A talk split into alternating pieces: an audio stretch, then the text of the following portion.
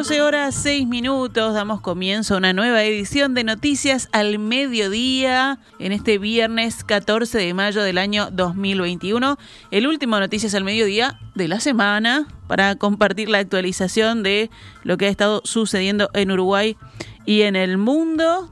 Y ahora les contamos cómo está el tiempo a esta hora aquí en Montevideo. Bueno, se presenta el cielo algo nuboso, aunque se ve bastante celeste desde la ventana del estudio de Radio Mundo. La temperatura actual es de 17 grados una décima.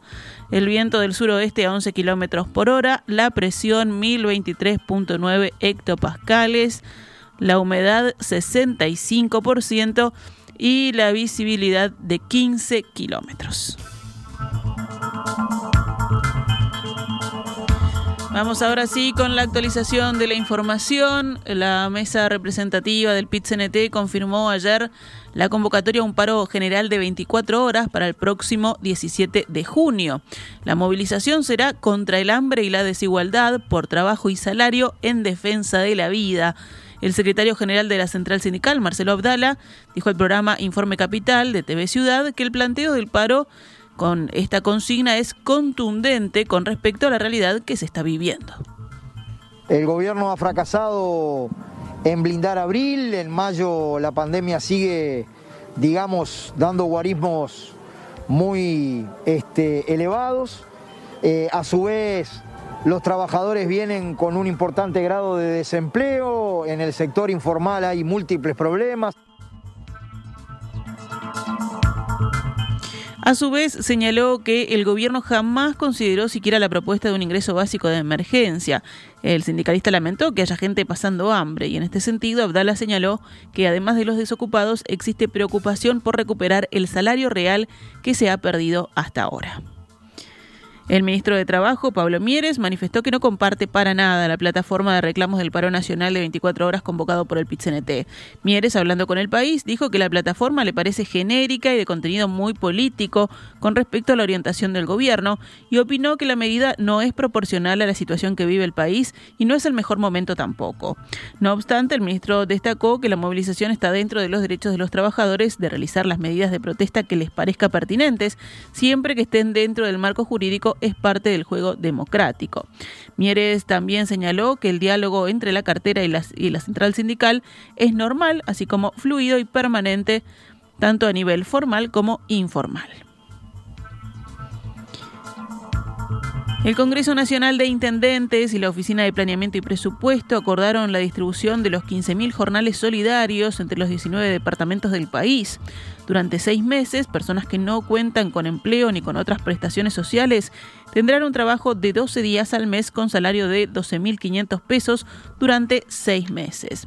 La distribución final fijó para Montevideo 4.000 oportunidades laborales, Canelones 2.261, Maldonado 818, Paysandú tendrá 729 cupos, San José 630, Salto 600, Colonia 591, Cerro Largo 566 puestos, Rivera 533, en Tacuarembó habrá 521 puestos, Artigas 473, Durazno 438, en 33 437, Rocha 432, La Valleja 427, Soriano 425, Río Negro 416, Florida 405 y cierra la lista Flores con 300 cupos de los jornales solidarios.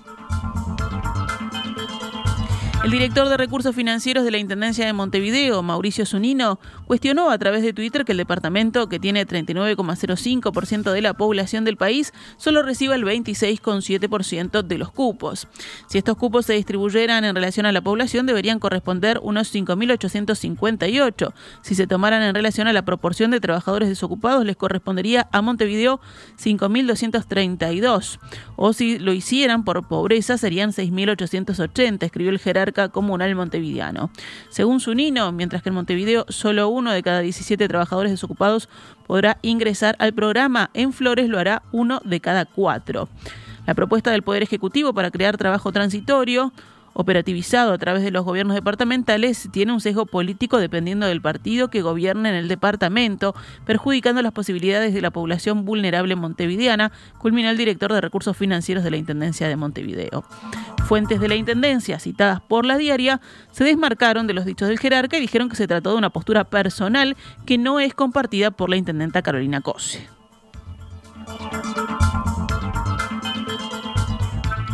La Suprema Corte de Justicia decidió ayer extender la Feria Judicial Extraordinaria actual hasta el 30 de mayo. De todos modos, la Corte habilitó nuevas diligencias como forma de reintegro paulatino a la actividad mientras va evaluando la situación sanitaria dentro del Poder Judicial. Además, la Suprema Corte dispuso que el 18 de mayo comenzará el regreso de los funcionarios según un cronograma gradual que implica que estarán trabajando a horario completo desde el 24 de mayo. De esa manera se dispondrá de seis días para organizar el trabajo que permita el levantamiento definitivo de la feria extraordinaria que comenzó el 5 de abril. Según cálculos del abogado y columnista del país Leonardo Guzmán, desde que el 13 de marzo de 2020 empezó la pandemia hasta el 31 de mayo próximo, en que se prevé que concluya esta feria, el servicio judicial habrá estado cerrado el 36% de los días.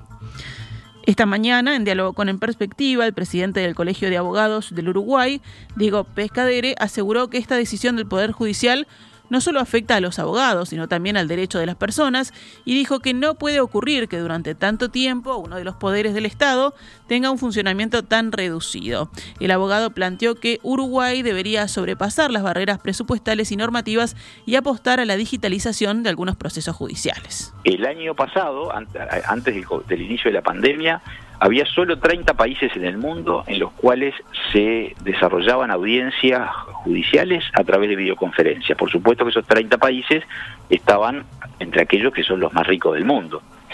Al día de hoy hay 170 países en el mundo, digamos pandemia mediante, que están desarrollando sus eh, audiencias a través de videoconferencias y se podrá imaginar que dentro de esos 170 países no solamente están los ricos, sino que hay países realmente pobres, mucho más pobres que Uruguay, es decir, que si bien hay un problema presupuestal, también hay un problema de, alinear y de, de tomar conciencia de que la salida y el único camino es el de la digitalización.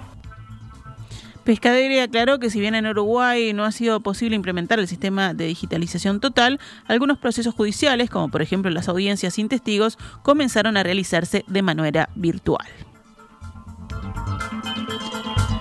12 horas 13 minutos, vamos al panorama de la emergencia sanitaria. Ayer fue uno de los días con más personas vacunadas, 59.593, según el último reporte de coronavirus UI emitido a la hora 23 de anoche. Ya recibió la segunda dosis el 26% de la población y tiene al menos una dosis el 37%. El ministro de Salud Pública, Daniel Salinas, dijo al observador que las agendas de los próximos días continuarán con el mismo ritmo que empezó ayer, jueves, o sea, más de 60.000 personas agendadas por día. Ayer también comenzó la vacunación a personas que duermen a la intemperie. Según datos del Ministerio de Desarrollo Social, 200 personas habían recibido la primera dosis de Pfizer BioNTech, o sea, el 25% de la población objetivo.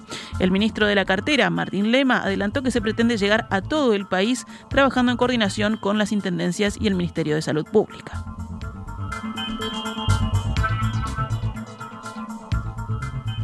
Ahora estamos hablando de una segunda etapa, ya estamos preparando un, nuevo día eh, y también estamos considerando hacerlo ya en otros departamentos. Hoy el equipo de protección social y de calle ya va a estar articulando con las representaciones de, de MIES y con el Ministerio de Salud Pública a los efectos de aquellos lugares donde también pueda ser implementable esta modalidad, así se realice. Martín Lema, quien hizo estas declaraciones esta mañana en la presentación de las ambulancias y consultorio móvil que brindó la Administración de Servicios de Salud del Estado en apoyo al MIDES para la asistencia a personas en situación de calle. Y así explicaba el presidente de ACE, Leonardo Cipriani, que estos equipos son exclusivamente para el uso de esa cartera. No obstante estas dos ambulancias, el paso más importante va a ser la policlínica móvil que vamos a hacer con consultorio médico y odontológico, en el cual es un ómnibus, que hay que agradecerle muchísimo a la empresa Cutsa que nos donó, que lo estamos preparando como, consultorio, en el cual va a ir médico, enfermero, eh, cuando se necesite odontólogo odontólogo, y el equipo de MIDES con asistente social completo para hacer el abordaje integral de la persona que está en situación de calle. Continuamos en el panorama de la emergencia sanitaria. El médico especialista en epidemiología y bioestadística, Juan Gil, citado por el país, advirtió que el efecto de la vacunación no se va a ver como primer indicador sobre el número de casos nuevos, sino en el descenso en la mortalidad por franjas etarias o en las hospitalizaciones. Gil remarcó que una persona puede estar inmunizada, tener el virus y contagiar igual. La eficacia es principalmente para los casos graves, alertó el científico. En esa misma línea, el inmunólogo Álvaro días entiende que no se deberían esperar efectos de la vacunación sobre los casos totales hasta que el porcentaje de vacunados con dos dosis sea mayor al 50%. 12 horas 16 minutos, vamos con otros temas del panorama nacional. Jerarcas del anterior y el actual gobierno serán citados a la Comisión Especial de Río de la Plata, Frente Marítimo y Antártida de la Cámara de Diputados para explicar por qué motivos Argentina autorizó a 13 y no a 14 metros de profundidad el dragado del puerto de Montevideo.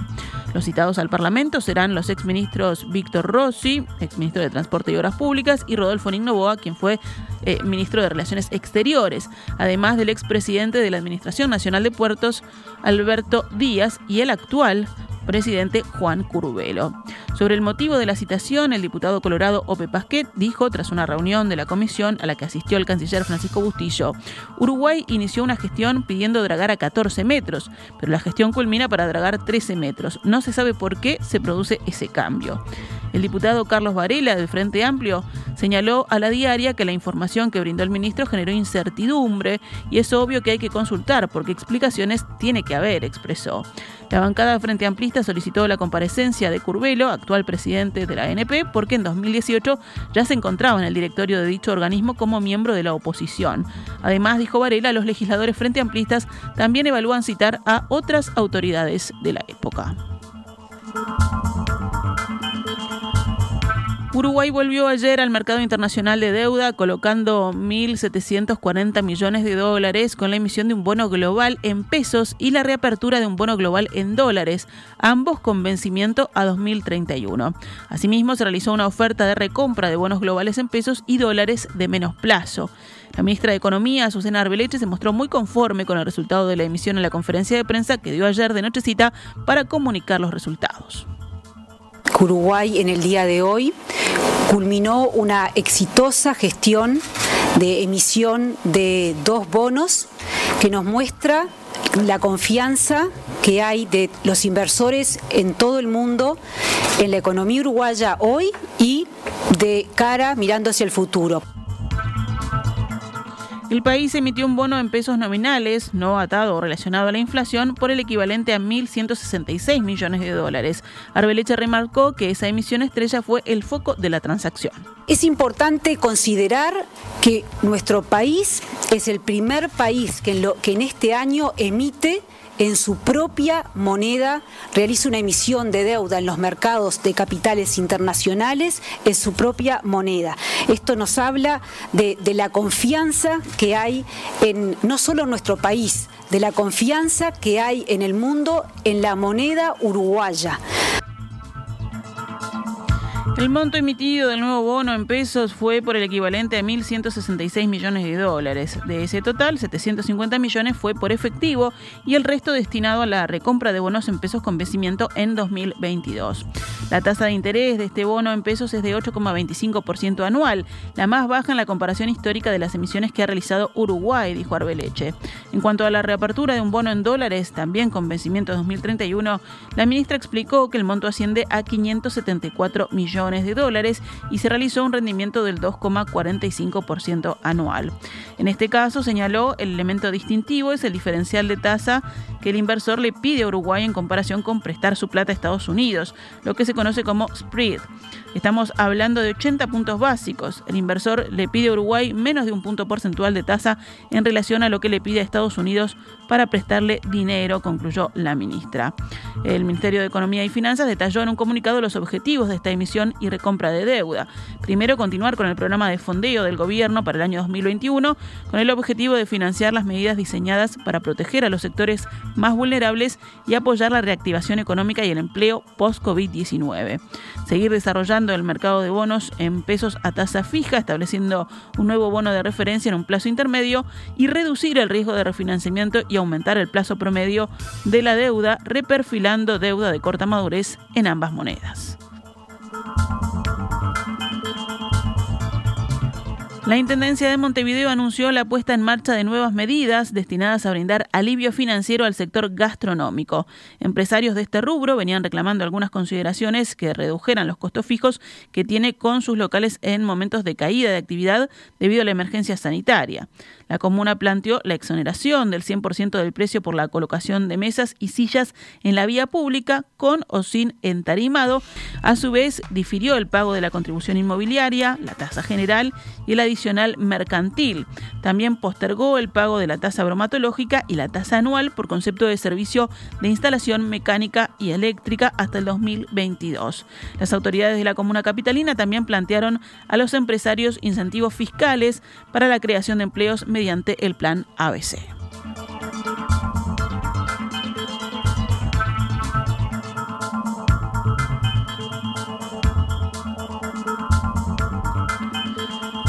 ...12 horas 22 minutos... Actualizamos cómo cotiza el dólar a esta hora en la pizarra del Banco República.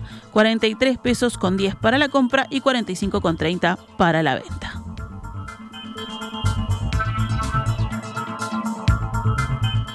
Estás escuchando CX32 Radio Mundo, 1170 AM.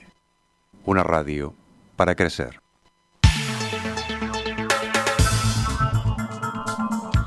Doce horas 25 minutos. Continuamos en Noticias al Mediodía. Nos vamos al panorama internacional. Eh, nos vamos a Francia, pero esta noticia también tiene que ver con, con nosotros. El gobierno francés anunció hoy que a partir del domingo los viajeros procedentes de Uruguay, Colombia, Costa Rica y Bahrein serán sometidos a mayores restricciones de entrada que incluyen una cuarentena obligatoria de 10 días. Esos cuatro países se suman a los controles en vigor desde el 24 de abril para los llegados de India, Brasil, Argentina, Chile y Sudáfrica desde el 8 de mayo, para aquellos pasajeros también desde Bangladesh, Nepal, Sri Lanka, Emiratos Árabes Unidos, Qatar, Turquía y Pakistán. La lista de personas autorizadas sí a entrar a Francia se limita a los ciudadanos franceses, sus parejas e hijos y a los europeos o de un país tercero que tengan su residencia principal en el país, según indicó el Ejecutivo en un comunicado. Esos viajeros deben presentar al embarcar un test PCR negativo efectuado con un máximo de 36 horas de antelación o uno hecho en las 72 horas anteriores, acompañado de una prueba de antígenos realizada 24 horas antes. Las autoridades precisaron que hasta el 17 de mayo se aceptará el embarque a quienes tengan un test PCR de menos de 72 horas. A su llegada a Francia, antes de salir del aeropuerto, se les someterá a una prueba de antígenos y tienen que ofrecer un justificante con la dirección en la que se comprometen a respetar una cuarentena de 10 días. Las multas, en el caso de infracción, pueden llegar a los 1.500 euros. El director general de la Organización Mundial de la Salud pidió hoy a los países que no vacunen a los niños y adolescentes contra el COVID y que destinen esas dosis al sistema COVAX, creado para que los países con menos recursos tengan acceso a la vacunación. Entiendo que algunos países quieren vacunar a sus niños y adolescentes, pero les insto a reconsiderarlo y a dar vacunas a COVAX, dijo Tedros Adhanom Ghebreyesus, advirtiendo que al ritmo actual de propagación del coronavirus, el segundo año de la pandemia será mucho más mortífero que el primero. Tedros ha anunciado en repetidas ocasiones el objetivo de los países más desarrollados de vacunar lo antes posible a la mayoría de sus respectivas poblaciones, sin tener en cuenta que los menores son muy poco propensos a caer enfermos a causa del COVID y tampoco a contagiarlo. En cambio, países como India, Nepal o Sri Lanka sufren tasas de contagio explosivas, según recordó el propio Tedros. El programa COVAX, que la OMS gestiona junto a fondos privados, se quedó sin buena parte del suministro de vacunas que esperaba en el segundo trimestre del año porque países como India, que fabrica la mayor parte de las vacunas del mecanismo, decidieron prohibir las exportaciones.